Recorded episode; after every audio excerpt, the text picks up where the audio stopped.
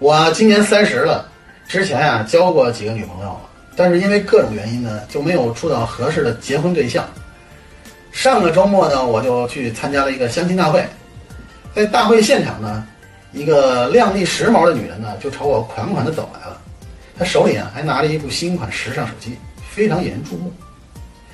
走到我身边的时候呢，她就主动跟我打招呼，我们寒暄了几句呢，就聊天就进入到主题了。他一边翻看着自己的手机，一边娇滴滴地说：“帅哥，有房吗？”我随口回答道：“有啊，二环边上两室一厅。”时髦女说：“嗯，还行。嗯，你有车吗？”我说：“有啊，不过一般般，宝马叉五吧。”嗯，他又问：“你在哪家公司上班呀？”我说：“一家世界五百强的金融公司啊。”这时，时髦女人将手机锁屏了。抬头接着问：“嗯，那你的存款有多少啊？”我抬头望着天花板，股票啊、基金啊、债券啊，什么乱七八糟的，加在一块儿，总共有七位数吧。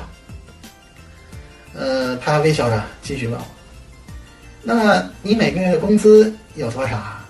我问他：“税前还是税后啊？”他说：“税后。”我脱口而出：“六位数吧。”这时，他笑逐颜开的说道：“嗯，挺好，挺好，我非常满意。”说着，他还娇羞的用他纤纤的玉手在我的肩头轻轻的拍了一下。我一脸淡定的表情，问道：“阿姨，你家小美来了吗？”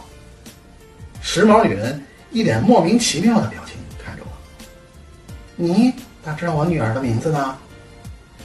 我缓缓的说道：“她是我的前任女友。”正是在她的激励下，如今我终于成为一个能把牛逼吹得非常响亮的人了。